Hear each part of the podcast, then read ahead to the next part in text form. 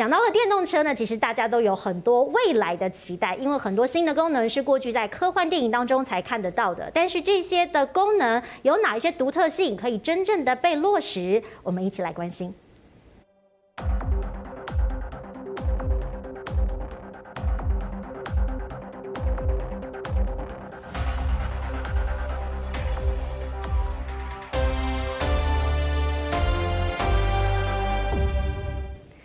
车的话题真的很热，当然呢，其实过去呢也跟着台湾电子的供应链未来有相大的关联性，所以我们来看到，其实过去大家都在讲新车销售，虽然因为呢从二零二零到二零二一的这个肺炎疫情蔓延全球同时，大家觉得个人私密空间的安全性非常重要，所以推升了很多新车的销售数字。但是另外一个区块可以来观察的是，电动车的技术日新月异，真的能够被落实在生活当中的时候，销售数字也不断的往上走扬。我们来看到呢，台湾。一月份到六月份上半年的电动车销售数字，这个呢首当其冲，你可以看到哦，Tesla 还是稳居冠军的宝座哈。六月的销售六百七十五台，而上半年的销售近三千台左右。另外一个呢，听说交不出车的哈，一直在努力生产的，就是我们保时捷的 Taycan 哈。Taycan 其实当月的销售数字都有破百，而事实上上半年的销售呢，也突破了三百三十二台，事实上也有一直在增加的趋势。那你看到，其实除了 Tesla 率先推出这个概念之外，包含了很多高档的车厂。提到了奥迪，还有我们的宾士，今年也都有一些新的汽车要推出。Jaguar 的 I-Pace、Nissan 的 Leaf，这是过去大家比较熟知的。虽然销数字比较领先，但是你可以看到整体的产业往上走。Tesla 呢，过去呢在不同的这个领域当中也有很多新的研发，预计接下来还会有一些新科技的展示。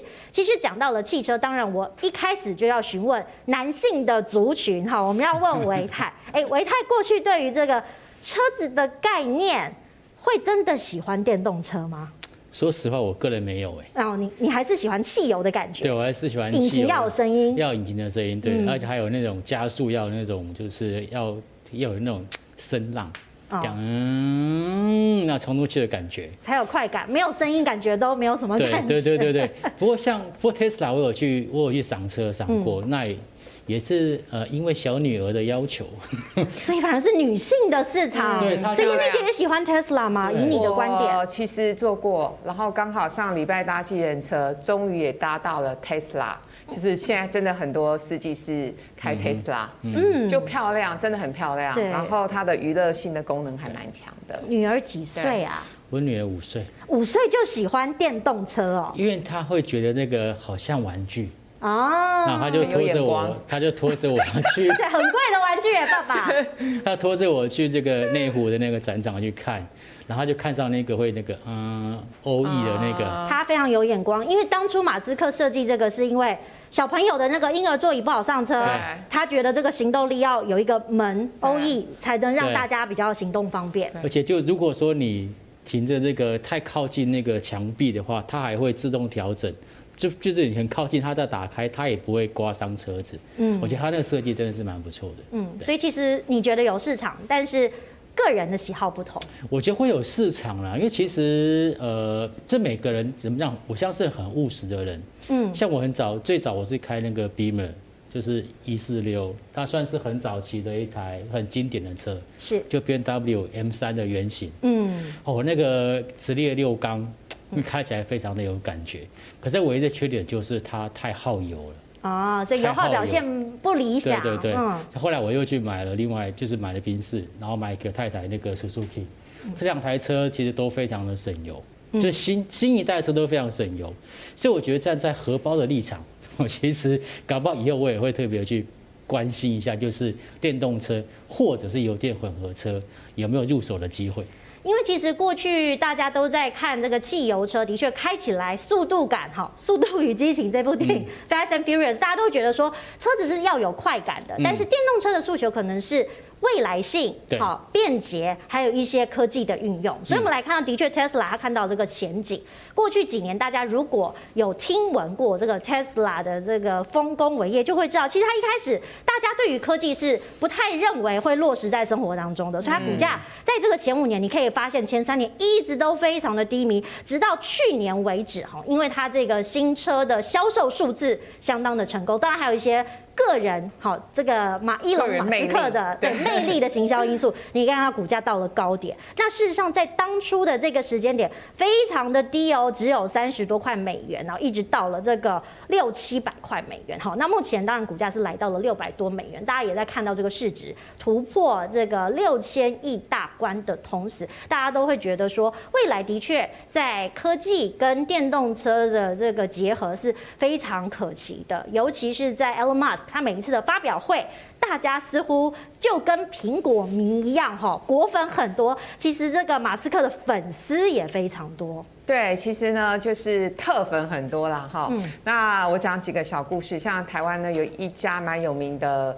洗发精的公司叫欧莱德，那他们老板呢，啊，包括他的呃这家公司的副总经理、高阶主管等等，他们总共呢是买了五台的 Tesla。那我印象很深刻的是呢，他接受媒体专访的时候，他有提到，二零一六年他去荷兰出差，就一走出机场，往年全部都是双 B 的名车，就那一年一走出去机场。大部分都改成 Tesla 的车子，然后呢，他坐上去的时候呢，呃，那时候正要坐上去之前，因为他们行李很多，他们三个男人，大男人就有五件行李，其实已经塞不太下了。后来他就在跟这个司机讨论说，那我们第六件行李要塞哪里的时候，没想到司机先生说。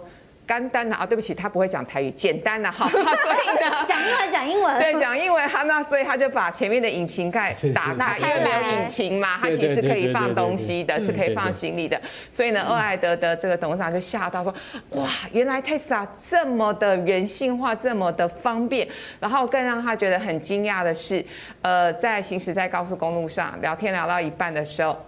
司机就跟他说：“这台车实在是太棒了，它的自驾功能也很强。这样吧，你们不相信哦，我们来玩个扑克牌。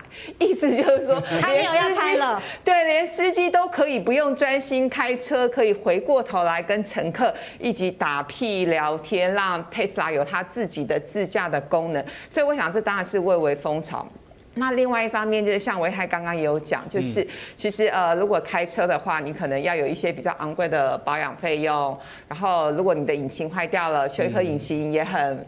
也就是也是另外一笔的一个成本，当然更多人也会觉得这是一个趋势了哈。毕竟呢，呃，就是爱地球嘛，爱环保，所以呢，其实如果说可以在这些环保上面尽心力的话呢，大家都会觉得愿意去做这件事情。那当然，同时我们也可以看到，呃，也因为这样的趋势的关系，呃，Tesla 的成绩单真的也还不错，所以呢，帮大家提供了一个最新的呃销售量的市占率的统计。其实呢，一直到今年第一季，Tesla 它的呃，市占率呢，十六趴，还是全世界的第一名。虽然竞争品牌越来越多，那这个数字大家可能觉得还不错啦。可是呢，其实跟去年比较起来，呃，去年的同期它的市占率十九趴，所以它有略微衰退的情况。但其实大家不要忘，因为现在。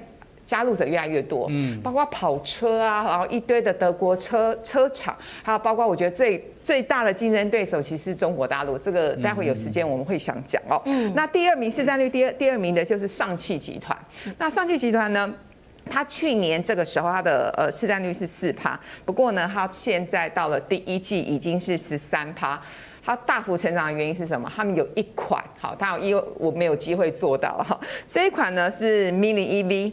它的售价非常便宜，二点八万人民币，嗯、这什么概念？好、嗯，就是你买一台 Mini EV 跟买 Tesla 的价格是天差地远，可是它因此造成轰动，就是低价便宜。那它这款小小的，那根据他们公司自己统统计是，呃，百分之六几趴的买家是女生，我觉得跟造型也很有关系。对，其实它是走设计路线的。对，小小的，然后虽然它没有空调，虽然这件事我觉得百思不得其解，它没有。空调夏天怎么办？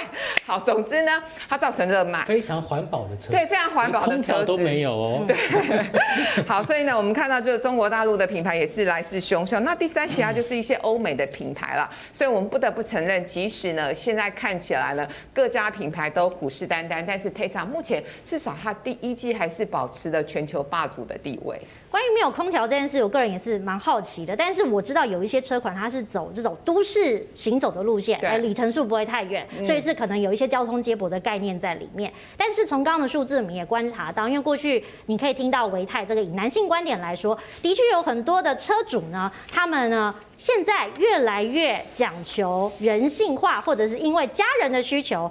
进而转而买了电动车，嗯、尤其是刚刚我们提到 Tesla 或是其他大厂，嗯、我们是不是有观察到过去像是双 B 的车主纷纷也改变了他们的目标？有，呃，我借刚刚那个智霖脸的那张表格，就是第一名是那个特斯拉，第二名是 Porsche Taycan 的那个。是，我们来看一下。我有一个朋友，他真的就是以前是双 B 的一个车主，嗯、他他从头到尾都是开 Beamer，就是开 BMW。从一代换一代，一代换一代。嗯，结果他在前两个月，他去试驾了那个 Porsche 的 Taycan。Taycan，嗯，Taycan，对。他们行销做很大，啊，他们邀各个车主都去试，希望大家走跑车路线，又有电动车概念。你知道怎么试吗？你知道怎么试？去垦丁住两天一夜吗？没有，那是环岛。嗯，哦，他们的试车就是要强调说，我们虽然是电动车，可是呢，我们还是有传统车厂的那种精神跟元素。嗯，所以他就叫我朋友就开车哦。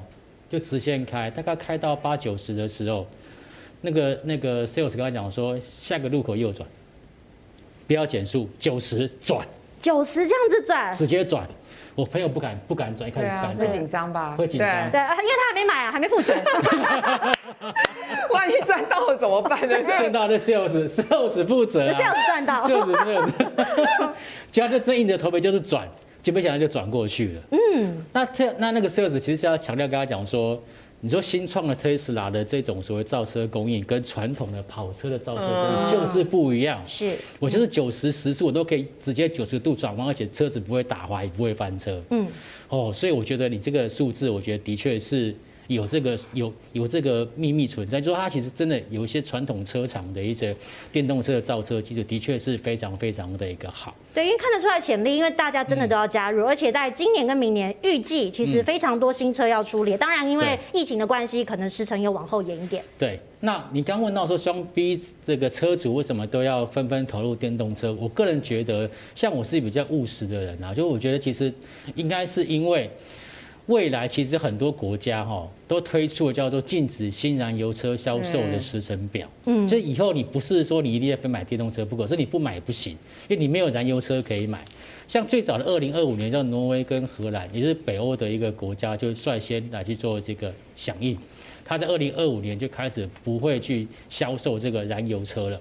那从二零三零年之后，就是算是一个很大的分界线。根据我的观察，二零三零年之后，包括像瑞典、以色列、哦，还有英国、爱尔兰、冰岛、斯洛维尼亚、丹麦跟比利时这些国家都表示，他在二零三零年国内就不会再销售这个汽油车。然后二零三五年，其实是一些所谓先进国家，就日本、英国、德国、韩国，包括美国、加拿大都有。那二零四零年就是几乎是全部都有，这个是禁止。销售燃油车的时程表，嗯，那还有一个就是这个叫做禁止非电动车上路的时程表。换句话说，就是只有电动车可以上路。在二零三零年，就是像是刚提到荷兰，还有一些国家的特定的都市，包括像意大利米兰、英国伦敦、嗯，奥克兰、巴塞隆纳、开普敦、哥本哈根、海德堡、洛杉矶、西雅图等等。还有像二零三五年的丹麦这个国家，还有二零四零年新加坡、斯里兰卡跟纽约，所以其实我个人认为说，其实这是一个政府所推动的趋势，所以并不是说电动车它真的这么好，而是说希望大家都能够配合政府的政策，然后把燃油车的销售降下来，让大家改为这个电动车。